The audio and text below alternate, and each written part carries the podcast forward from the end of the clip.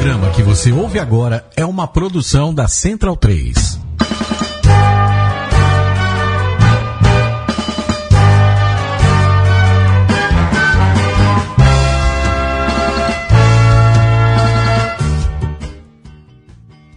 Olá, centralinos e portalenses, formem o Scrum, o Huck e o Mo, organizem a linha e vamos com tudo nessa nossa mesoval, edição de número 59 aqui pela Central 3. Bom dia, boa tarde, boa noite, boa madrugada. Eu sou Virgílio Neto. Estão conosco nesta mesa Diego Gutierrez. Bom dia, boa tarde, boa noite, boa madrugada. Bom dia, boa tarde, boa noite, muita madrugada. Um programa, programa recheado de coisas, muito rugby nacional e, como sempre, com uma convidada dessa vez muito especial. Convidado especial que colocou o Diego na fogueira aí, que o Diego estava num dilema. Se você acompanhou no vídeo do Portal do Rugby, que foi um pouco antes da Central 3 aqui, da, da Mesoval pela Central 3 entrar no ar, você acompanhou o dilema do Diego, vai ser respondido por ela. Já já a gente apresenta a nossa convidada muito especial desta edição de número 59. Matias Pinto, bom dia, boa tarde, boa noite, boa madrugada. Buenas, Virga, Diego e ouvintes, tanto da Central 3 quanto os leitores do portal do rugby.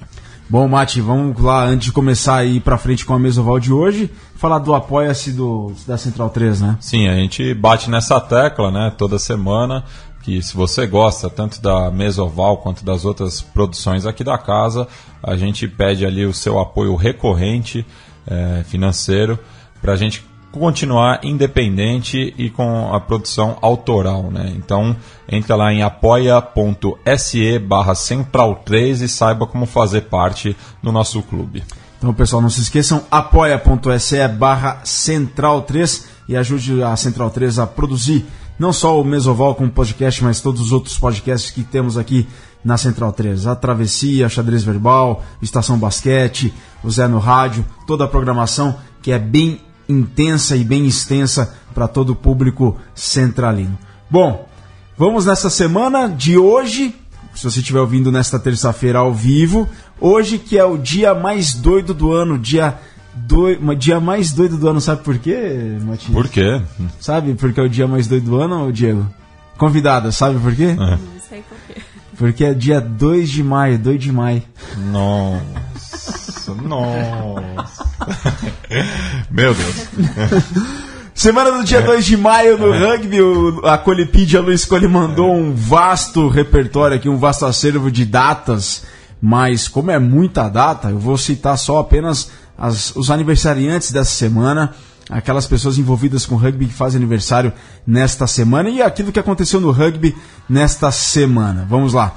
No rugby, em 30 de abril de 2005, Martin Johnson, capitão da Inglaterra, campeão do mundo em 2003 na Austrália, e Neil Beck despediram-se de Welford Road. Em 30 de abril de 1960, a Escócia fez história por ser a primeira das Home Nations a fazer um test match além dos oceanos. Foram à África do Sul e perderam por 18 a 10 para os Springboks em Port Elizabeth. Aniversariantes dessa semana, 1 de maio de 83, João Pires de Oliveira Dias Neto, Toroço do SPAC, que fez 34 anos. 2 de maio, hoje, desta semana de 2 de maio, desta terça-feira, Guilherme Cogueto, o garoto de Farroupilha lá no Rio Grande do Sul, faz 25 anos, ele que começou no Farrapos e hoje atua pelo Desterro. Em 7 de maio de 93, nascia lá, nascia em Fortaleza, Ian Rossetti, que completa hoje 24 anos, ele que joga em Buenos Aires, no Cuba, Clube Universitário de Buenos Aires, dia 8 de maio, aniversário da grande Leca Yensk, do Curitiba Rugby Clube, e não poderia deixar de falar, eu não poderia deixar de citar e fazer menção ao aniversariante mais importante dessa semana, 6 de maio de 1990, Diego Gutierrez, pilar da Pole, completa 27 anos. Diego, é de semana do seu aniversário, né? Semana do meu aniversário, obrigado, Virga. Mas vamos à convidada de hoje, ela, que é nutricionista das seleções brasileiras, que está trabalhando intensamente e incansavelmente na preparação dos tupis para o sul-americano que vale como eliminatórias para a Copa de 2019, também na preparação das Iaras no circuito mundial feminino de Sevens. Ela que é formada em nutrição pela Universidade de São Paulo em 2014 e está terminando o mestrado pela Escola de Educação Física e Esporte da USP. Aline Trito, bom dia, boa tarde, boa noite, boa madrugada, seja bem-vinda. É uma honra recebê-la na nossa mesoval. Obrigada, pessoal, pelo convite. Bom dia, boa tarde, boa noite também para vocês. Vamos falar um pouquinho de nutrição então, né? Refeição, que é muito Refeição. importante para os atletas. Tem muita gente que não come, que não sabe comer, mas a primeira pergunta é a seguinte: Aline, o que o jogador come reflete a posição em que ele joga? Por exemplo, o Pilar ele come, mas reflete, é de fato isso? Tipo, você é o que você come? É um pouco, assim, a gente tem objetivos diferentes dependendo da posição que o atleta joga. Então ele tem uma composição corporal diferente, se ele é pilar do que uma composição se ele de repente joga na linha. Então sim, existe uma diferença, o que não quer dizer, né, que o pilar pode ser open assim, food total. Não, existe um critério, uma qualidade que a gente precisa seguir até para ele atingir essa essa composição ideal para a posição dele de pilar que requer muita força, né? É, você tem gente que vai migrando também, começa na ponta. Acontece, no juvenil é uma coisa e aí vai subindo também. É mesmo, tem muito caso desse tipo Às assim. vezes sim. É, agora com esse sistema de alto rendimento, a gente tem uma avaliação um pouco mais completa, que a gente vê um- uma massa óssea desse atleta, e às vezes se esse cara tem uma massa óssea relativamente alta, consequentemente ele consegue ser mais pesado, vai migrando, a gente vai sugerindo aí a mudança de posição. Mas, Fenômeno que acontece até no profissional, como principalmente no Scrum, jogadores de terceira linha vão ficando mais velhos, ganhando mais peso, pode jogar de segunda, pode jogar de hooker. Acontece, não acontece bastante, mas acontece. E você acompanha os atletas desde juvenil até subirem para adulto. Isso, a gente hoje tem desde os das categorias, né, 16, 17 anos, e aí até o adulto, a- acabo ficando mais no adulto, mas pelo menos uma vez por mês aí a gente tenta acompanhar os juvenis também. Tá, é, ao todo assim, são quantos atletas que você é responsável, Aline?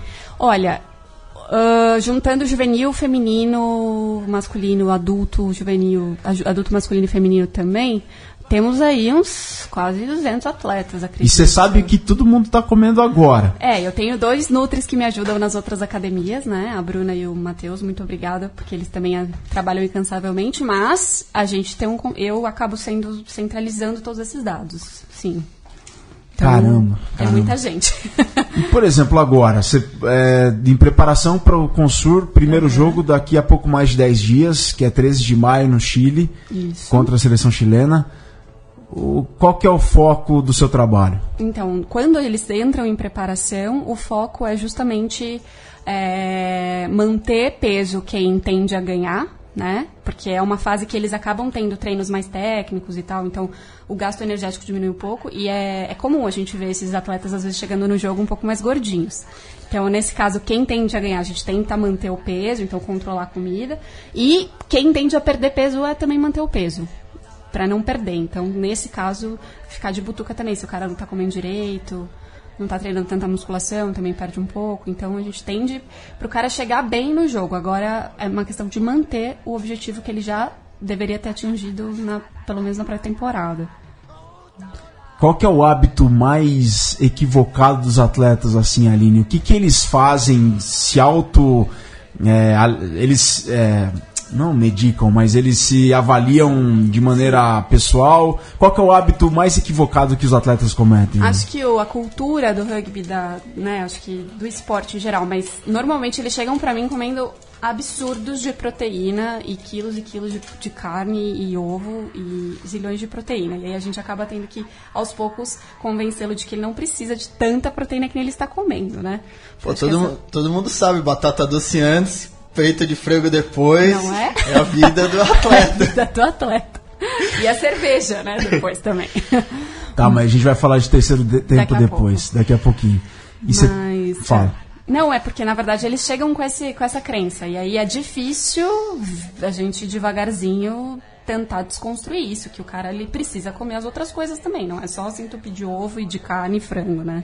Qual que seria? Ele tem que manter a, um equilíbrio, equilíbrio lógico, mas o que, Equilíbrio. que ele deve tomar atenção? Tomar atenção, principalmente eu falo pra eles que assim, eles precisam comer comida, e na maioria das vezes muitos atletas trocam por suplemento, né? Uma refeição, que já por aí já tá errado. Então a gente tenta balancear o prato de comida, tanto de almoço de jantar, por exemplo, e daí a gente coloca fonte de proteína, mas põe fonte de carboidrato, põe salada, né? Que principalmente as primeiras linhas esquecem de comer. E Mas... Diego, você esquece de comer Não, salada? Eu, eu Salada, particularmente sempre gostei de salada. Ótimo. Então a gente tenta balancear nesse sentido também, porque não é só de proteína que o músculo é feito, né? O músculo é feito de proteína, mas ele também precisa, da, por exemplo, das vitaminas e dos minerais da salada para produzir essa proteína. Então, basicamente, a gente tenta equilibrar. Bom, chegou um pontinha para a seleção brasileira, é, magrinho, habilidoso demais, só que ele precisa ganhar corpo, precisa ganhar peso. Qual seria uma, uma dieta ideal para ele, assim, Aline? Não em curto prazo, mas que ele Longo. deveria seguir. Ah, que então. ele nunca teve uma orientação antes. teve. A gente normalmente aumenta a quantidade de comida, assim, dele, tanto de, de fontes de proteína quanto de carboidrato. E em casos mais específicos, a gente coloca o suplemento, daí sim, nesse específico, porque ele precisa ganhar bastante peso e aí a gente tem um tempo relativamente mais baixo para atingir o objetivo, né? Mas a gente aumenta a comida, sim. É, o pessoal tem uma noção sempre, o peso é sempre em relação ao perder, ao perder peso, mas quem eu já vi meus amigos que jogam, quem tem que ganhar peso, quem tem tendência de perder peso também é sempre uma batalha muito difícil conseguir ganhar peso, ma- É. ganhar massa, às vezes até ganhar peso, peso mesmo. É até mais difícil do que, eu digo, se chega um atleta que precisa emagrecer, é bem mais, bem mais é, tranquilo do que um atleta que precisa ganhar peso. Porque esse cara, ele- a gente precisa manter o balanço energético dele positivo, então ele precisa comer e precisa manter isso, né, por longos tempos. E é difícil. E comer com qualidade, né? Com qualidade, exatamente. Bom, galera, o vínculo da Aline com o rugby não é de hoje, tá? O vínculo da Aline com o rugby é de há muito tempo já, uma vez que a Aline fez é, mobilidade lá na Austrália, não foi, Aline? De Ciências Sem Fronteiras, morei, na morei lá em Sydney, né? Estudei na Universidade de Sydney e lá eu consegui acompanhar é, o time deles de rugby 15, que não é o mais popular, né? Mas acabei acompanhando o time deles da Universidade de Sydney mesmo. E você acompanhava, além de torcedora, você acompanhava... Sim, eu consegui fazer um estágio, assim, vamos dizer. E eu acompanhava uma professora minha que era uma tutora, vai, nutricional deles. Eles não têm esse nutricionista, mas era tinha esse mais ou menos esse cargo, a conseguir acompanhá-la. E qual era, o- que universidade que era ali? Universidade de Sydney mesmo. Era o time da Universidade, Da Universidade de de Sydney. Sydney. Isso. Que bacana, que bacana. Muito legal.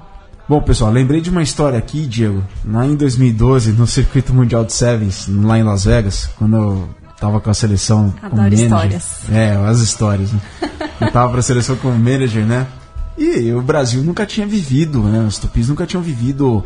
Tinham, mas não da, de uma maneira de etapa de circuito mundial de Sevens. Nunca tinha passado por. Porque uma etapa de circuito mundial de Sevens você tem tudo à disposição. Mas quando eu falo tudo à disposição, você tem transporte, você tem alimentação, você tem é, acomodação, você tem tudo à disposição. Você tem um atachê que fica lá 24 horas, dois atachês na verdade. O que você quer, o atachê providencia. Então você- o manager não, precisa se preocupar com nada. É só mesmo entregar a documentação, alguma um outro, algum protocolo ou outro antes do jogo, durante o jogo, mas enfim, é o paraíso do manager seria é uma etapa de circuito mundial de sevens. Xaxá, Greg e outros aí, sabe, a Cíntia, sabem bem do que eu tô falando. Mas eu lembro muito bem que lá em Las Vegas, na etapa do circuito mundial, a gente ficou no hotel e a comida era é, maravilhosa, excepcional e farta, abundante 24 horas. Então, toda hora que a gente queria, a gente ia lá e pegava alguma coisa. E eu nunca vou me esquecer do, do Gordon Tietjens é, no primeiro dia entrando no entrando na, na- no refeitório, verificando, eh, na época ele era técnico dos All Black Sevens, né, verificando toda a alimentação, toda a comida, tudo aquilo que ia. Ele falava assim pro manager dos All Blacks: Isso daqui não serve, isso daqui não presta, olha quanto óleo. Aí ele pegava uma. Ele deu uma garfada no macarrão assim, levantou o macarrão, o óleo escorria, escorria, escorria. Olha isso, olha isso. Ele ficava assim: Nós não vamos comer aqui, nós não vamos comer aqui. Aí, beleza, né? E eu olhei assim fiquei, caramba, né? O Gordon Tietjens falando isso pra gente tá tão bom, né? e eu fiquei quieto. Aí na reunião de managers, né? Eu sentei do lado do manager do Uruguai. Aí o manager do Uruguai pegou lá o mate dele, começou a tomar e tal, e eu prestando atenção nas, nas refeições. Nas refeições, nas reuniões. E aí o, o Gordon Tietjens sentou do lado do manager do País de Gales, sentaram o Gordon Tietjens, o manager, manager da, dos All Black Sevens e o manager de Gales. Aí de repente o Gordon Tietjens reclamou da comida, né? Falou que estava muito gordurosa, oleosa e tinha muita fritura, né? Que a etapa norte-americana tinha muita fritura lá para você comer e as outras etapas não tem isso. E o, o- E ele falou isso, aí o Uruguai olhou assim pra mim, eu olhei pro Uruguai, o que, que esses dois loucos estão falando? Tá tão bom isso aqui? Aí quando o, treinador- o manager de Gales levantou e falou que tava uma porcaria mesmo, eu lembro só lembro do manager do Uruguai espirrando mate de querendo dar risada, sabe? E que a gente nunca tinha passado por aquilo e tava passando a primeira vez, mas realmente é isso, né, Aline? No alto rendimento nenhum deslize é permitido nada e você fica de fato em cima. Ah, a gente fica, porque eles precisam ter um cuidado redobrado, assim, com a alimentação. Sevens, principalmente, até mais do que 15, né? Por quê? Porque o Sevens, pelo estilo de jogo e a característica da modalidade em si, ela acaba pedindo também um- uma composição corporal mais seca. Então você vê que os atletas são mais magros e eles têm que ter menos gordura corporal mesmo. E o 15, por exemplo, as primeiras linhas já não, eles já, já conseguem ter uma, né, se eu for fazer uma avaliação de gordura corporal, eles podem ter uma gordura corporal um pouco mais alta. Então, E o cardápio, portanto, de, de um pilar para um ponta para um centro é totalmente diferente, Aline. É, a gente tenta deixar o mais parecido possível, vai mudar a quantidade, mas ainda assim o pilar ele precisa entender que ele também não pode sair comendo fritura. Então a gente tenta deixar parecido, o do pilar e do ponta, mudando as quantidades. Desculpa a ignorância, mais carboidrato? Do pilar? É. Provavelmente sim. Provavelmente sim. Um pouco mais de proteína também. Caramba, dessa É. do Sevens aí é interessante. É porque como a gente no Brasil tem. é, agora todo mundo joga meio que tudo, mas tinha uma divisão um pouco maior também, então a gente ficava até mais no pé do povo do Sevens. Ó, pergunta aqui do Andrew, lá de Itapeva. Grande Andrew, o filho do Labomen Smith do SPAC, da seleção uruguaia. Ele pergunta assim ali, né? Suplementação para atletas de fim de semana prejudica ou beneficia? Depende do resto da alimentação desse atleta, né? Eu, eu brinco que o suplemento ele acaba sendo a cereja do bolo. Então, se o bolo tá bem feito durante a semana, é bacana, né? Principalmente porque, por exemplo, a gente vai chegar no terceiro tempo, mas às vezes o terceiro tempo não dá pra você recuperar do jogo porque a a alimentação não é a melhor possível. Então, nesse caso, sim, pode ajudar. Mas nada impede, né? Não tem suplementação que salve uma alimentação inadequada durante a semana. Então, precisa comer bem durante a semana. E aí, no final de semana, o suplemento ajuda, sim. Aline, eu tenho uma curiosidade também em relação às duas modalidades do rugby, né? O, o Sevens e o, e o 15, é, já que o, o- a própria dinâmica delas é, é diferente, né? E enquanto que o, o, o 15, em teoria, se joga um- uma partida a cada semana, o Sevens é uma maratona no mesmo dia. Como se, se- como, como se prepara a alimentação nesses dois casos? É. No torneio de Sevens, a gente tem que ficar ainda mais no pé, porque é isso que você falou, são dois dias, aí não, às vezes nem tem tempo de almoço, nem de janta direito. E aí, nesse caso, o suplemento ele ajuda bastante nos Sevens, né? E a gente evita que o atleta perca muito peso nesses dois dias de evento, por N motivos, ou por desidratação, enfim. Então, nesse caso, a gente é mais rígido ainda do que quando é 15, que daí sim, o cara tem um tempo de tomar um café decente, tem tempo de almoçar, dependendo do horário do jogo, consegue jantar direito. E aí a gente não, não, não é tão, assim, até. Eles até exageram um pouco no dia do jogo, mas nos Sevens não, a gente fica muito de butuca, eles precisam comer até mais fracionado, porque não consegue comer um volume grande, porque depois já vai jogar e às vezes passa mal. Então a gente precisa fracionar mais até, comer mais vezes ao dia e daí sim entrar com a suplementação, quando na maioria das vezes eu preciso entrar, né? principalmente no feminino. E ô Aline, pegando o gancho nessa pergunta do Matias, que sensacional, é, qual que é a alimentação ideal durante um torneio de sevens? Tipo, entre um jogo e outro, qual que, o que, que se deve comer, beber? Qual que é a alimentação ideal durante um dia de torneio? Então, durante o dia de torneio de Sevens, o que a gente recomenda é que o atleta consuma algo que não vá dificultar muito a digestão dele. Então, nesses dias específicos, por exemplo, salada não é uma boa. Então, nesses dias específicos, a gente recomenda, por exemplo, um macarrão, que daí a digestão é rápida, um, um pouco de proteína só. Dia de torneio não é também muito bacana você ficar comendo muito alimento fonte de proteína, porque a digestão demora, pode atrapalhar.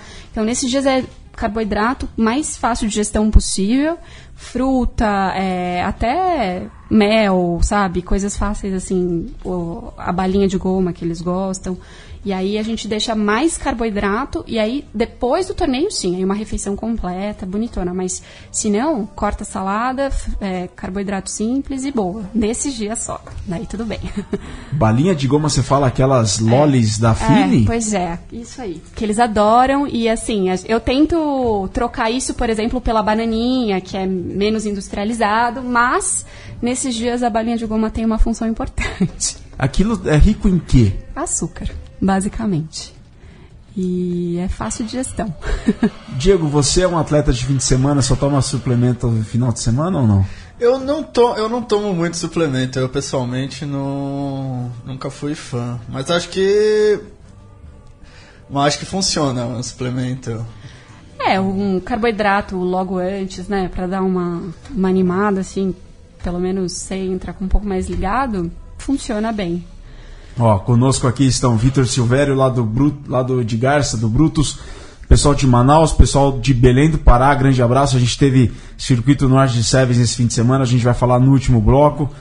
Pessoal aqui de Itaguaí, no Rio de Janeiro, pessoal de BH, Nova Lima, pessoal lá do Rio Grande do Sul, Farrapos conosco, pessoal do Charrua também.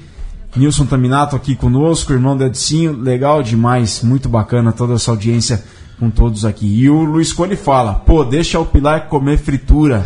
Estamos juntos na Mesoval aqui na Central 13. É o Luiz Cole aqui mandando seu pitaco para a Aline, para o Diego, para o Matias e para mim aqui nessa Mesoval de edição de número 59. A gente vai para um rápido intervalo, é o final deste primeiro bloco, muito interessante, muito bacana, aqui com a Aline Trito, nutricionista das seleções brasileiras. A gente volta em poucos segundos, você vê só.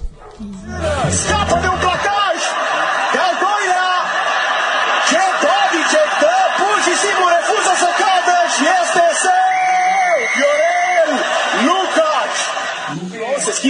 esquiva parte a Puterni Capacinas! É, pessoal, voltamos aqui com a Mesoval. Disse que ia ser rápido e foi de fato muito rápido mesmo. Vocês ouviram aí uma narração em romeno de um try na derrota da Romênia para a Alemanha por 41 a 38. A narração é da TVR2 e o narrador Ionut Grigorescu. Vocês conseguiram compreender alguma coisa dessa narração, Diego? Não. A única coisa que eu percebi foi placage, né? Que deve ser tec-tackle, né? Que vem do francês placage. Mas tá aí a narração da TVR2, Ionut Grigoresco. E vamos com a nossa mesoval no segundo bloco com a Aline Trito, nutricionistas das seleções brasileiras. Bom, Aline, o Diego quer manter a titularidade da Poli. Vamos lá, Diego. E ele Tá é a louco. primeira linha. Hoje pela manhã, ele comeu meia laranja, meia xícara de farelo de aveia, seis claras de ovos cozidos e uma porção de suplemento BCAA. No almoço, ele devorou 170 gramas de atum natural, duas xícaras de espinafre e uma colher de sopa de óleo de linhaça. Aline Trito, ele mantém, recupera, ele, ele consegue manter a posição dele de titular da pole na primeira linha com essa dieta até agora, nesse dia de hoje? Olha, eu faria umas mudançazinhas aí. Eu daria umas recomendações. Por exemplo, ele. Quanto é de farelo de aveia? É, meia colher. xícara de Meia farelo de aveia. xícara. Ah, daria pra aumentar um pouco, né? E diminuir esses ovos todos aí antes do treino. Nossa, como esses áudios. O que, que você comeu hoje de manhã? Claro que é uma brincadeira, mas, por Eu- exemplo, Diego, o que, que, que você costuma comer assim? Só para ter uma ideia, porque é, é claro que a, o grande, grande, a maior parte do público da Mesoval não é do alto rendimento. É o público comum. Então, assim, e o Diego, não que o Diego seja um jogador comum, mas sim, o Diego não faz parte do programa do- da, de alto rendimento da CBRU, portanto, ele se alimenta do, do jeito que a grande maioria do- dos rugbyers brasileiros se alimentam. Então, o que, que, qual foi o seu cardápio hoje? Eu, o que eu fiz hoje, então, eu comi de manhã, eu comi uma fruta e um pedaço de chocolate. Aí eu fui pra academia é, e comi um PF aqui embaixo agora, antes do treino. é- E o que, que era o PF? Ah, carne, ovo, arroz, feijão e batata frita. Aí, aí, Aline, E sua salada? avaliação. Não tinha Não, eu salada? troquei a, batata, a salada pela Aquela batata, frita. Pilar típico, né, gente? Esse é pilar. Esse chegaria pra mim bem típico. Mas assim, é, eu, por exemplo, trocaria a batata frita pela salada e de manhã colocaria um sanduíche, alguma coisa, porque acho que uma fruta. Você não chega com fome no almoço? Eu chego, mas eu nunca sei comer pouco de manhã, então geralmente como algum. Na verdade que eu como algum doce, alguma coisa assim, com café e só. Né? Depois eu não gosto muito de comer de manhã.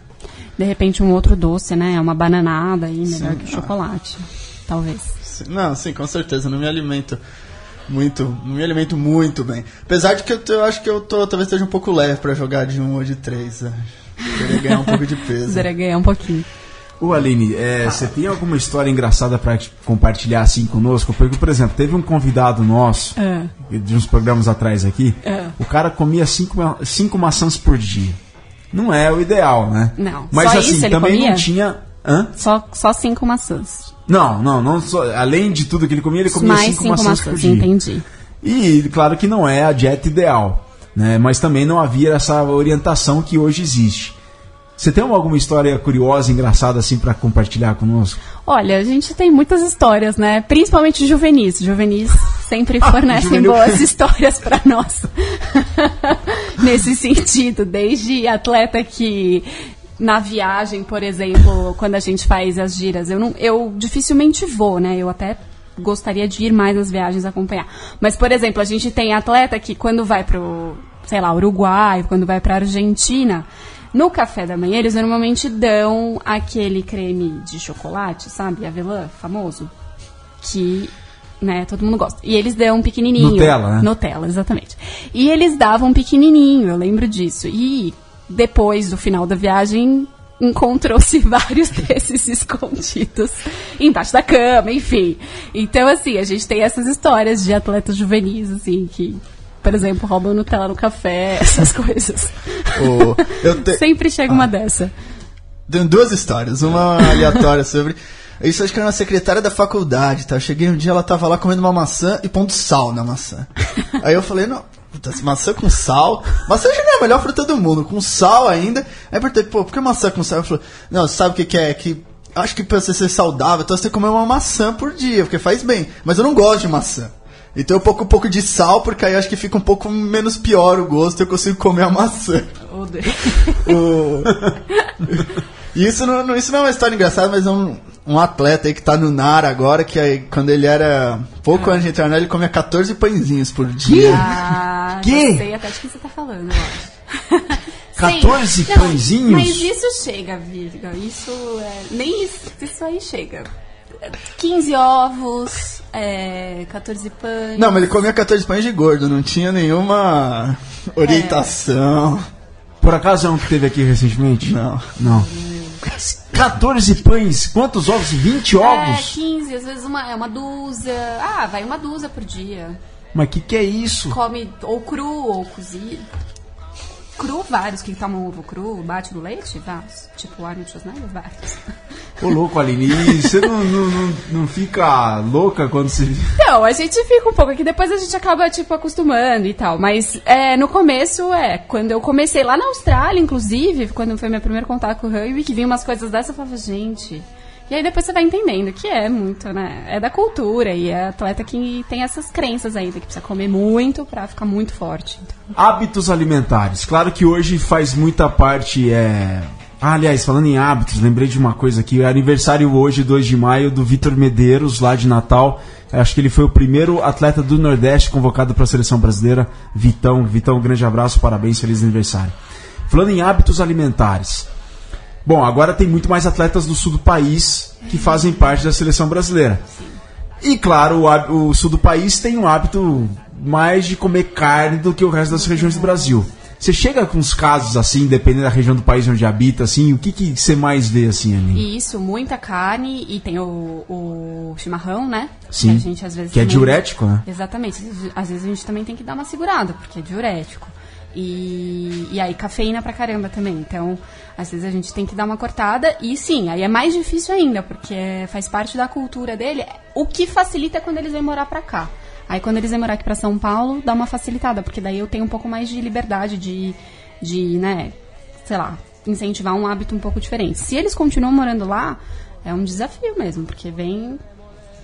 Aí eu avalio, depois volto e continuo comendo muita Ah, carne. mas a coisa da proteína é uma coisa arraigada. Ah, no- não tenha dúvida. Da, Proteína, proteína, É, proteína. esporte, é, exatamente. É, e realmente o terceiro tempo lá do Rio Grande do Sul era costela. Costela não, né? Então, mas, mas tem melhorado, né? Aos pouquinhos a gente faz. Eu, faço que, eu falo que é um trabalho de formiga, né? Mas tem melhorado. Eu conheci o cara, na- isso era na Austrália, o cara ele não jogava nada, fazia só academia, mas ele comia só proteína. Ele comprava um bifão assim, dividia em três. Cozinhava à noite e comia no café, no almoço, na janta, o bife. Mas ele era grande. Mas é sério que o cara chega, cara, eu como 14 ovos, eu tô bobo com isso. É, é verdade. não, isso é comum ainda, viu? É, comum ainda Ô, pra- ô Virga, isso é prova que você tá precisando ir mais na academia. Isso é- Se for um mês na academia, não importa, não precisa ser de regra, Uhum. se for um mês na academia, você vai ver isso. Caramba, imagina isso no adulto. É. Imagina o que, que juvenil deve fazer. Nossa, é. Juvenis são os que mais chegam, assim, com umas coisas bizarras. É, mas que eu vejo juvenil ainda tem muita coisa de moleque, ainda co- chocolate, refrigerante, mas o 14 ovos é uma coisa também que tem que ter um esforço sobre-humano pra comer 14 ovos por dia. É uma coisa premeditada, é e assim. ovo cru, né? No leite de manhã, gente. Ó, eu nunca vou me esquecer, nunca vou me esquecer também de outra história. 2012, Sul-Americano Juvenil na Venezuela. E a gente tava lá na, na, na- em Valência. E Venezuela, naquele tormento do caos lá, na Hugo Chaves, aquele é, crise de abastecimento. Eu lembro que uma caixa com barrinha de cereal, com seis barrinhas de cereais no, super- cereais no supermercado, custava 40 reais. Assim, crise de abastecimento e tudo mais. E eu muito preocupado com o que o pessoal ia comer, porque de manhã eles comiam o que tinha no café da manhã era arepa. Sabe o que é arepa? Arepa, mate, sabe o que é arepa, Sim, né? sim, arepa é, de milho, né? De milho, é, um pãozinho de um milho. pão de milho. Que geralmente recheiam com carne, frango, enfim. Tá. É, É. mas de manhã assim você tinha que passar uma manteiga, uma geleia, não tinha tanta coisa. Sabe qual que foi o prêmio que a galera do juvenil pediu para caso conquistassem o título sul-americano juvenil? E no BK. Eu não sabia o que, que era BK. Aí eu virei pro. Mandei uma mensagem pro Spago, né? O Spago, eu falei, Spago, os meninos, caso ganharem, querem ir no BK. O que, que é BK? Burger King. E fomos, o de Pila, era o Pedrinho de Pila do Pasteiro, era que tava mais agitando pra ir no Burger King. Oh, dureza. Mas a gente tocou no assunto do terceiro tempo, Aline. E a Aline tava contando pro Diego aqui antes dos bastidores do programa que a Aline tá de olho em todos os terceiros tempos dos clubes do Brasil. É verdade, Aline? É verdade, gente. Eu estou de olho, viu? Qual que é o carda- melhor cardápio de terceiro tempo Eu aí de clube do gosto Brasil? do cardápio que é macarrão e frango. O SPAC andou fazendo isso. E eu acho que pela facilidade barra custo, barra nutricionalmente adequado, eu acho que acaba sendo uma das melhores opções que temos hoje. Mas sei que não é sempre assim, certo? Da Poli, por exemplo. Da Poli, esse final de semana foi cachorro quente. É, então. Estamos tentando mudar aqui, ó. Tava tentando convencer ele aqui do meu lado pra. Ah, mas terceiro tempo é um momento de relaxamento, é um momento de. Confraternização, de extravasar, Diego. É, se tem um dia por semana, se tem um dia por semana que o cara pode sair da. Um dia uma refeição off, né? Lixo que eles falam. É, então, lixo. tem que ser, deveria ser o terceiro tempo, né? Bom, então vamos listar agora os terceiros tempos e a Aline vai fazer positivo ou negativo para os terceiros, tempo, terceiros tempos e alguns cardápios. Bom, prato típico lá do Niterói é a feijoada. Feijoada, Aline, legal ou não? Pós-jogo, menos pior, vai. Mas assim, super legal não é. Mas é melhor do que ainda a salsicha. É, terceiro tempo lá na montanha é, um car... é uma costela no bafo. Ela. É ok também. Pode. É ok. do BH, você Não, essa é, É do do Farrapos. Farrapos. Farrapos, Brumers, é tudo costela, é tudo costela. E aí tem o que de acompanhamento? Não tem nada? Só costela? Tem arroz, repolho, Ah, ok, ok. ok. tem pão. Sim. Bom. Terceiro tempo do BH é o feijão tropeiro, típico mineiro feijão tropeiro. Aprovado? É, também poderia ser. Ô, quem sempre fez macarrão há muito tempo, tá certo que a última vez que eu fui lá já foi o Templário. O Templário sempre teve macarrão. Macarrão, com molho à bolonhesa. Bolonhesa aí, ó. Gosto do Templários. É o básico e bom, assim. É. E eu, de repente um frango, uma proteína, como frango, por exemplo, acho bom. Pra repor, assim. É, o terceiro tempo do Bandeirantes, eu lembro que era muito choripã. Choripã ali. Que é o pão com linguiça. Ah, não gosto muito da linguiça, gente, desculpa. Por quê? Mas por gosto ou não, por, pelo, valor? pela- pelo valor nutricional, por ser super industrializado. Linguiça, salsicha, assim, embutidos, Embutidos em no geral. geral. é. Tem, tem ligação com o, o ácido. o ácido graxo? Não, não, não. Na verdade, tem nitritos, nitratos, essas coisas, É. conservantes em geral, muito sódio. Não sou muito fã, não. É. Preferiria uma coisa menos industrializada, tipo o feijão tropeiro, que nem ele falou, ou o próprio É, O frango. que eu, fiz, é, o que eu fiz semana retrasada acho contra o Rio Branco foi linguiça, um mundo de linguiça. Então o choripan, aquilo que não tiver linguiça, melhor. É, se pudesse ser outra, se pudesse ser um frango, de repente menos pior. Óbvio que tem um custo, eu sei, da facilidade e tal, mas E, e também a questão do frango que é, depende da procedência sim, também. se Eu pudesse tenho- ser orgânico, lindo Eu ainda. tenho um tio que trabalha há 30 anos na Frangosul, ele não come frango. É, então. É sério? É. A gente, além disso, tem esse problema hoje aqui, né, no Brasil, que é a procedência da carne, mas a gente, pelo menos assim, em termos de.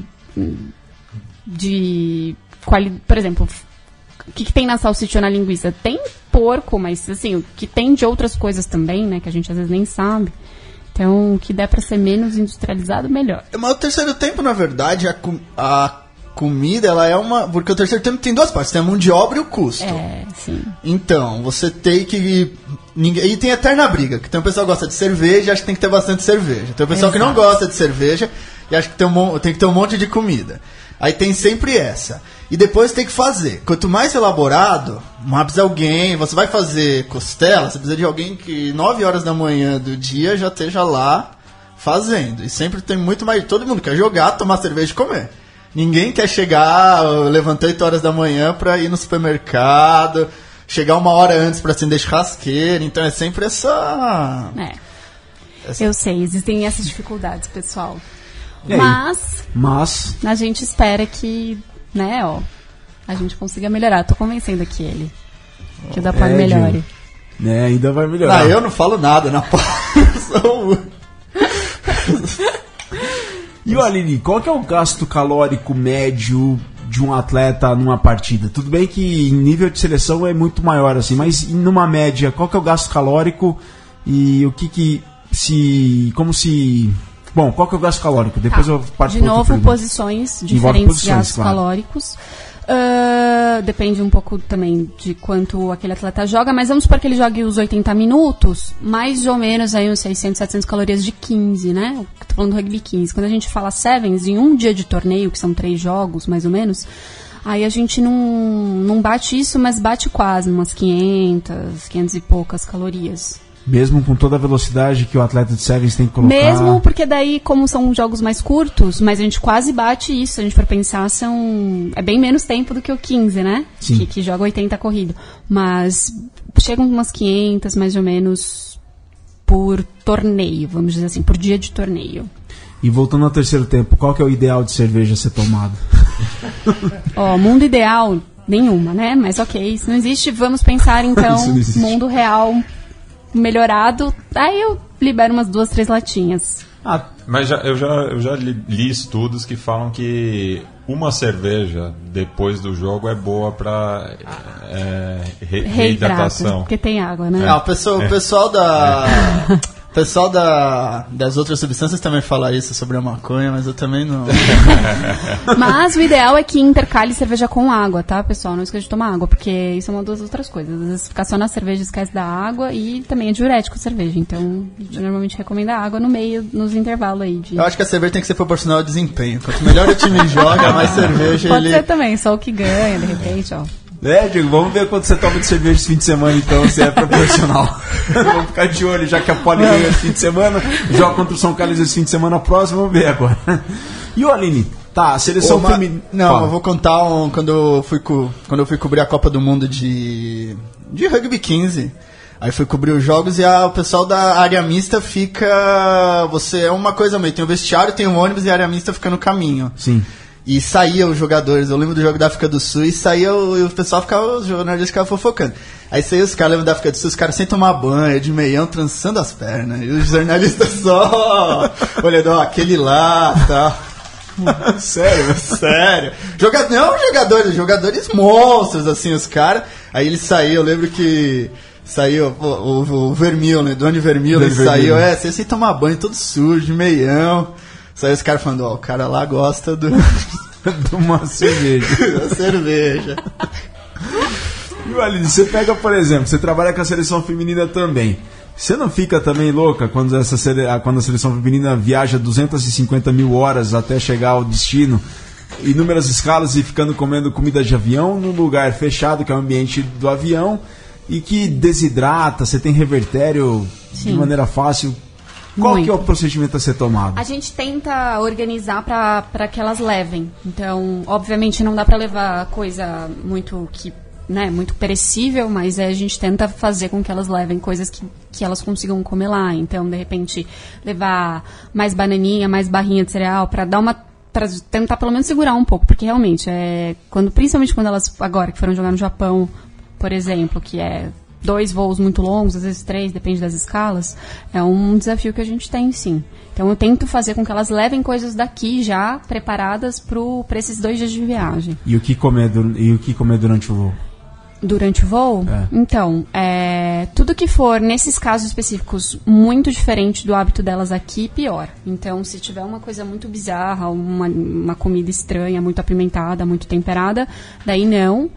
Tentar ver se existe uma outra opção dentro do voo e complementar com isso, com o que elas levarem. Então, de repente, uma, umas castanhas que dá para levar hoje fechado, de repente, é, bananinha que dá para levar, umas, umas torradas de arroz, alguma coisa que consiga complementar. Tomar o vinho que eles oferecem. Elas ficam- Ó, eu deixo elas tomarem refrigerantes quando elas estão indo pra um lugar muito trash. Por exemplo, quando elas foram, acho que pra, pra África do Sul, eu não lembro, que tava muito zoada a comida. E eu falei, não, tudo bem, vai.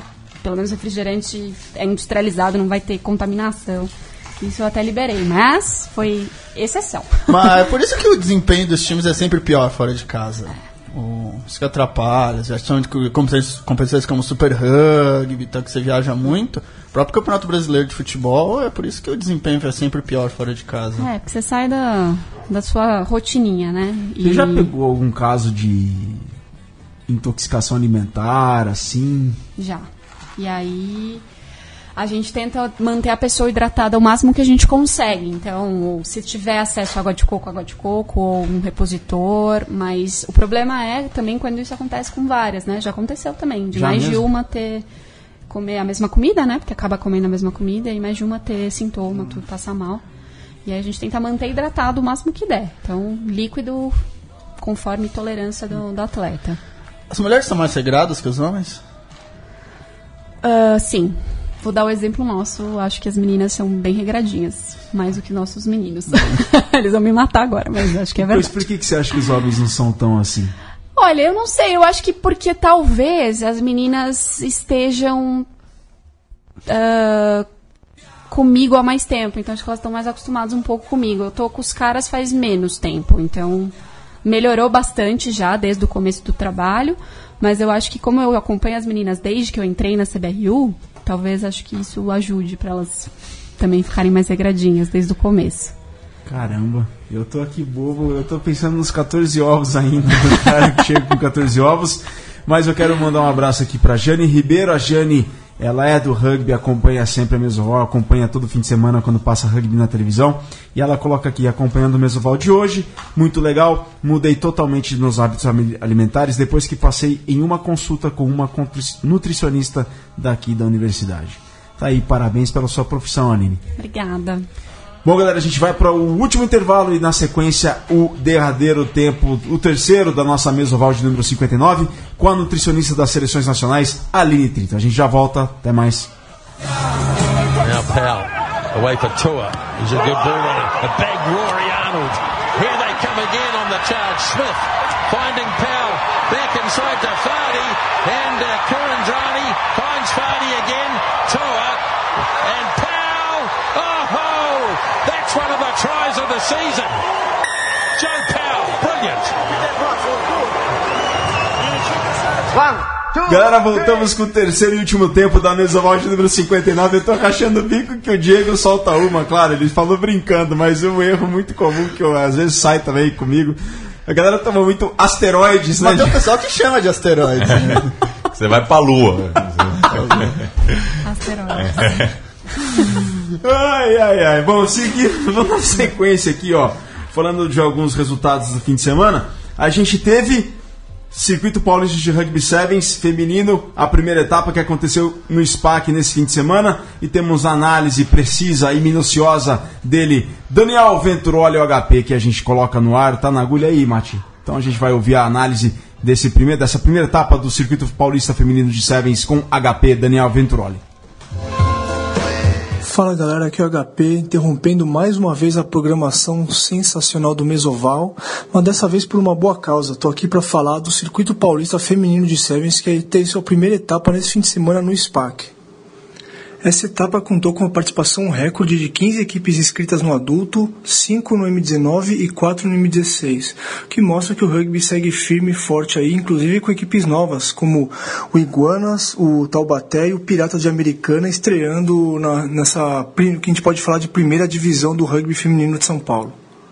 O destaque do primeiro dia de jogos, a gente pode falar sobre o M16, que teve título da Leoas de Paraisópolis com uma nova geração que já vai dar o que falar com certeza aí. A gente viu que a Leoas é, formou a partir do Rugby para Todos e formou uma base que veio subindo de categoria e hoje está no adulto já encarando as grandes forças do rugby nacional. Com esse M16 não vai ser diferente, campeões sem levar nenhum try.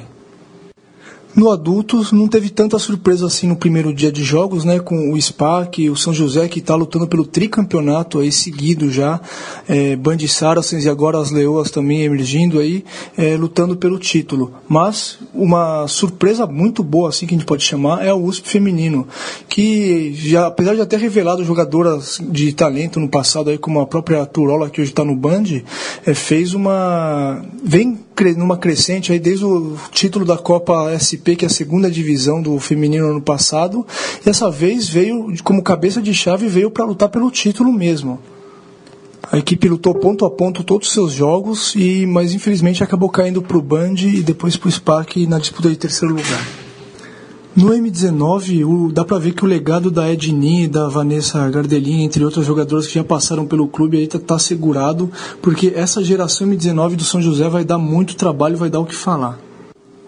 O band feminino que chegou na final também, sob o comando aí da Camila Lacerda, também merece destaque por ser um grupo novo e mesmo assim conseguiu chegar na final com o São José. Infelizmente acabou nem jogando a final por causa de algumas lesões jogadoras que impediram o time de ter um, um conjunto completo para disputar a final. Mas mostrou bastante potencial também. E no adulto vale destacar o jogo, acho que entre SPAC e Leoas, que foi ainda pela primeira fase, apenas 7 a 0 para o SPAC, um jogo muito duro, muito equilibrado, de duas defesas muito fortes. Além, claro, todos os jogos do São José foi uma aula de rugby ali comandada pelo Mal, que estava na beira do campo nesse fim de semana não lembro de ter visto um time tão coeso na defesa quanto esse São José. É, no jogo contra o SPAC, por exemplo, o time atacou quatro vezes, fez quatro trás, os outros dez minutos ficou praticamente sem posse de bola e ainda assim não deixavam os adversários avançarem defendendo sempre com tacles du é, duplos, duas jogadoras sempre em cada tacle e também tacles positivos, né? Quando você realmente joga o jogador adversário para trás, é, foi muito bom de ver. E mesmo sem a Edninha em campo, só jogou a primeira partida e a Mariana Nicolau. É, o time, sem dúvida, foi o melhor do campeonato, mereceu o título. E acho que o destaque da competição que deixou para Karina Godoy, que realmente foi a líder desse grupo, aí, chamou a responsabilidade e foi decisiva nas partidas. A próxima etapa acontece nos dias 27 e 28 de maio, então se tiver aqui para São Paulo, que é onde vai ser realizada a etapa novamente, vale a pena vir assistir. É isso, galera. Valeu. Continuem aí com o Mesoval. One, two, three. Valeu, HP. Daniel Venturoli com a análise desta primeira etapa do Circuito Paulista Feminino de Sevens, que aconteceu neste fim de semana no SPAC e com vitória do São José Rugby Clube. Falando ainda do rugby de São Paulo, Diego Gutierrez, pole imparável na liderança, hein? 33 Imparável. a 24 sobre o SPAC. 33 a 24 sobre o SPAC foi um jogo muito bom. Realmente o SPAC também dificultou. O SPAC tem uma linha sempre muito. uma linha muito talentosa. Foi um bom jogo, é, e a Poli continua invicta. Tem a companhia do Jacareí também, que teve um desempenho fantástico contra 69 o, a 9 lá em São Carlos. Lá em São Carlos. E fechando a rodada, o Band ganhou do Pasteur. No clássico jogo, capitalino? No, no, clássico capitalino, um jogo sempre muito tenso. Conseguiu um bom resultado jogando lá no campo do, no campo do Palmeiras. Resultado muito, resultado muito bom. O placar agora foi. Foi 31 a 26 pro Band. 31 um jogo bom. E o São, o São José não tomou conhecimento do, Do Rio Branco. do Rio Branco. É um campeonato que, por enquanto, muito equilibrado, que vai se desenhando. Todo mundo já sabe, infelizmente para eles, que a decisão de quem vai cair vai ficar entre o Rio Branco e o São Carlos mesmo. Que o jogo é lá em São Carlos, acho que é daqui 15 dias, se não me Sim. engano. É, o São Carlos joga agora contra vocês, com a Poli, É. depois no fim de semana seguinte contra o SPAC, é no, fim, no último fim de semana. É, e lá em cima tem a o Jacareí, o Jacareí e Poli estão bem encaminhada a classificação. Acho que a Poli precisa só de uma vitória contra o São Carlos para garantir a ida para semi. E depois teremos aí, acho que a briga lá mais embaixo, SPAC, Band e. Tem quatro. E os outros quatro podem. O Pasteiro acho que tá um pouco pior na tabela. O Band, acho que o importante é ficar de olho no Band. O Band mostrou uma evolução muito boa em relação ao que, que Da jogou ano passado. passada. Começou a temporada também, teve um jogo ruim com um jogo não tão bom com o SPAC. E agora mostrou aí, trouxe reforçou bem, trouxe jogadores, trouxe o Nelson do São José, trouxe o Eric do Niterói. Então uma equipe que aos poucos vai encontrando seu caminho aí. E a Poli tá fazendo valer os reforços que trouxe no início da temporada aí, Diego. É, não jogaram. Pra quem sim. não, essa rodada não jogou ninguém porque a seleção. A seleção dos compromissos, A né? seleção dos compromissos. Então foi um jogo só com jogadores. sem- Politécnicos. Só. Politécnicos não, que tem vários que não são da Poli, mas foi com. Tem os- agregados. Tem agregados. Mas um jogo só com. sem profissionais, vamos dizer assim. Mas ao longo do- do- dos jogos, ao, ao longo do torneio, tem se mostrado que tem feito a diferença, né? Os. Os reforços. Sim, os Bilks. reforços sim. Não, o Belks está lá há um tempo já, mas acho que o rugby é um jogo muito de, muito de 15. Acho que o importante é o grupo. Três jogadores hoje não ganham mais, já foi. Nos anos 80, nos anos 90, sim. Você tinha três bons jogadores, você ganhava o campeonato. Hoje é muito difícil. Hoje você precisa ter 15 bons jogadores, jogadores que sabem jogar.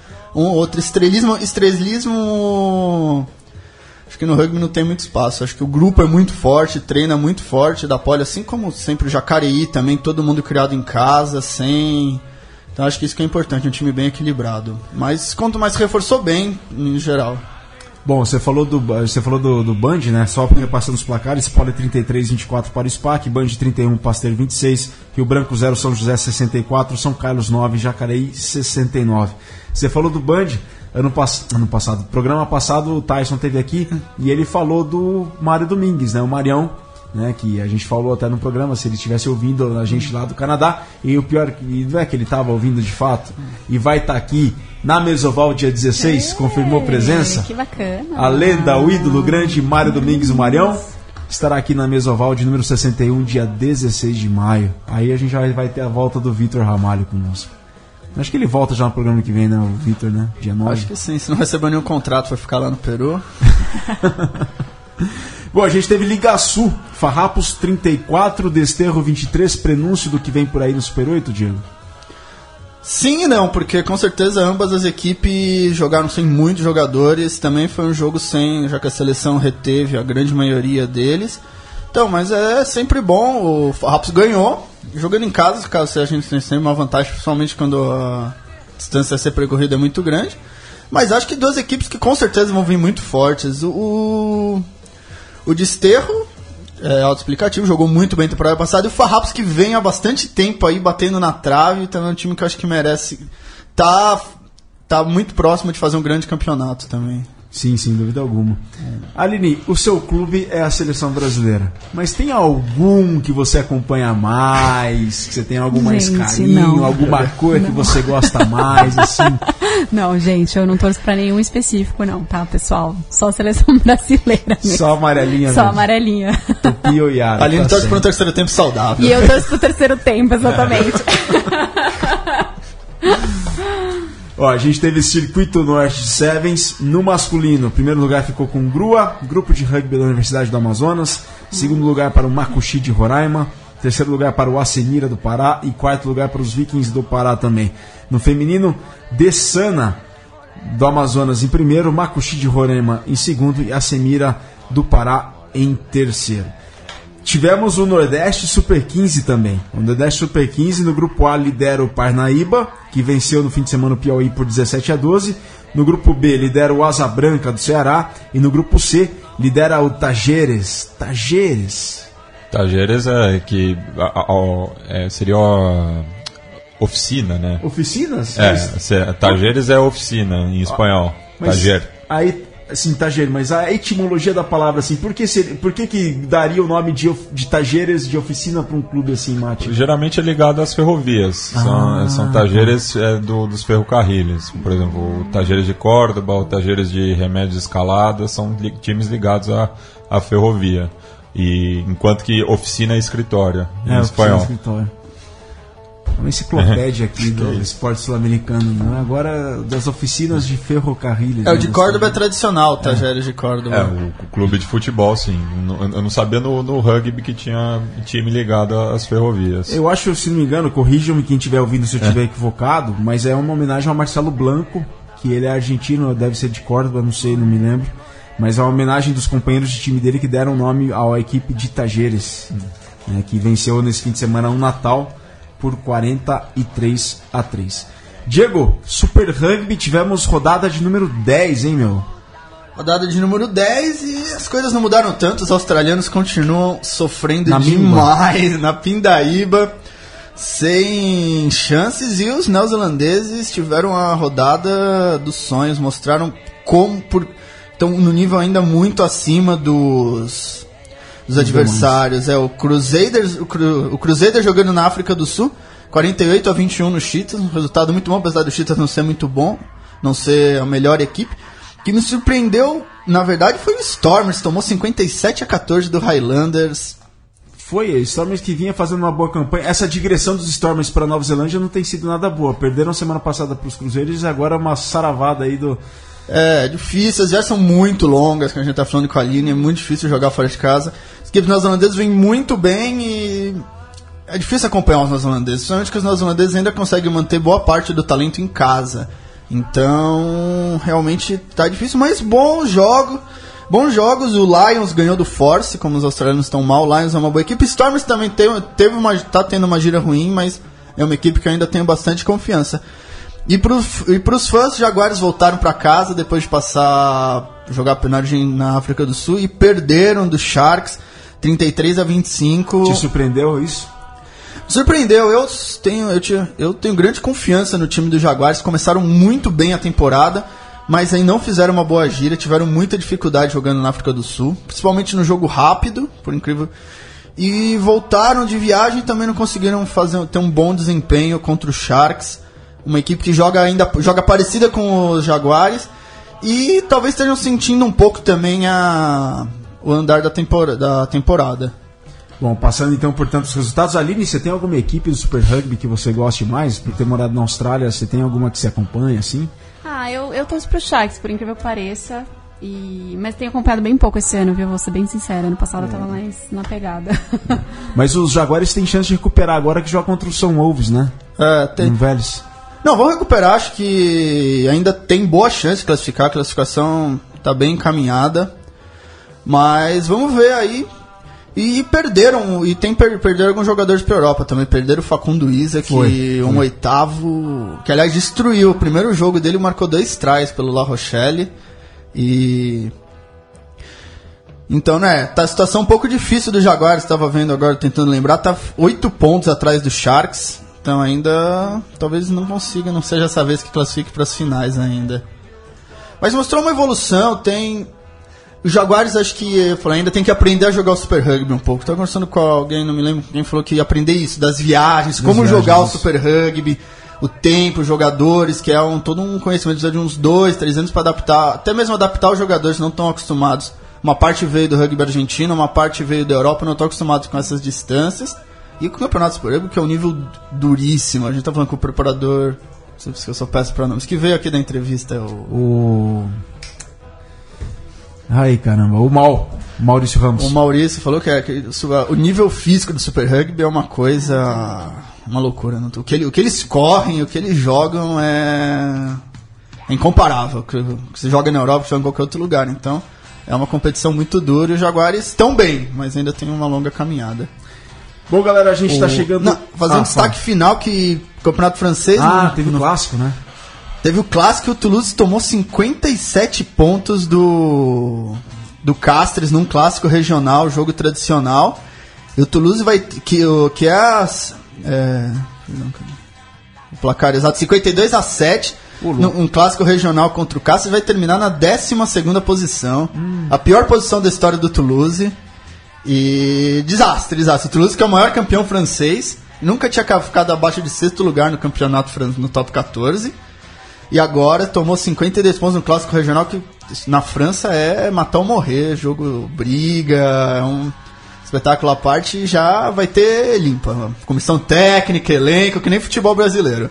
É, Isso aí vai começar é- de novo o projeto porque o ano, o ano um dos, piores anos da história do Toulouse. É, estava vendo uns, uns dados da gestão do esporte aqui. A, a liga mais lucrativa esportiva profissional da França é o Top 14. Muito mais do que o futebol é o Top 14 lá na França. Bom, galera, a gente está chegando ao final da Mesoval de número 59. Queremos agradecer aqui a presença de Aline Trito. Aline, considerações finais. Muito obrigado por ter vindo. Obrigada, é uma honra pessoal, e volte pelo sempre. convite. Espero poder voltar a falar mais de nutrição aqui com vocês. Obrigadão. Diego Gutierrez, considerações finais. É, não, é, muito rugby, os, os estaduais continuam. E tá vindo a gíria do Lions aí, o O Vitor. HP vai estar lá. O HP vai estar lá, verdade. E o Vitor vai falar mais na próxima semana, ele que está ansiosíssimo Pra essa gira. pra essa gira. Tá, ele não consegue dormir sobre. A Camila me disse que ele não dorme mais à noite por causa disso. Bom, galera, e só pra terminar aqui, o, a revista, o Zuka Conte, lá da ESPN Argentina, coloca aqui que a revista Media Olympique revelou que Dan Carter é o jogador mais bem pago do rugby francês, com um milhão e meio de euros por ano, e Matt Tito é o segundo com 700 mil euros por ano. Que pra Aline, a Aline falou da que foi pego dirigindo bêbado. Exatamente. Bom, galera, é isso aí. Essa foi a mesa Val de número 59. Mate, muito obrigado. Valeu, até a próxima. Valeu vocês aí mais uma vez, é, Virga, e voltamos na semana que vem com o Vitor estará de volta. Certeza. A- a- acabou a briga entre vocês? Acabou a briga entre nós. Tá bom. certo. Agora volta. Eu acho que faz uns dois meses que não tem. né? É, vocês dois no mesmo É. programa Há faz um pessoas muito tempinho. importantes, né? Estão sempre viajando. os caras- Esses homens de negócios assim é O- uma ocasião especial pra se encontrar. O, o Virga ainda vai ganhar o Oscar de melhor roteiro original. Porque o cara tá um dia em Singapura, outro em Jaú, enfim. É isso aí. Jogo do 15. Valeu, galera. Um grande abraço, saudações valadas e até a próxima. Você ouviu uma produção da Central 3. Para ouvir a programação completa, acesse central3.com.br.